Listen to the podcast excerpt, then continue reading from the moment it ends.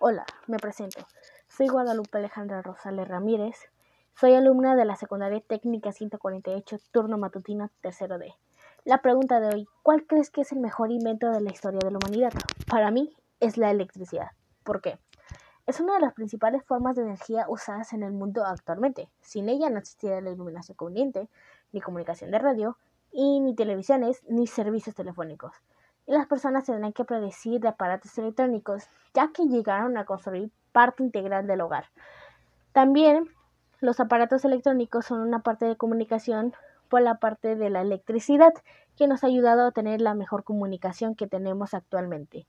La electricidad ha mejorado últimamente estos años, que ha sido por los aparatos electrónicos. Son una fuente de comunicación que nos ayuda a todos en la sociedad y en la comunidad. Gracias por escuchar mi audio que tenga un lindo día. Gracias.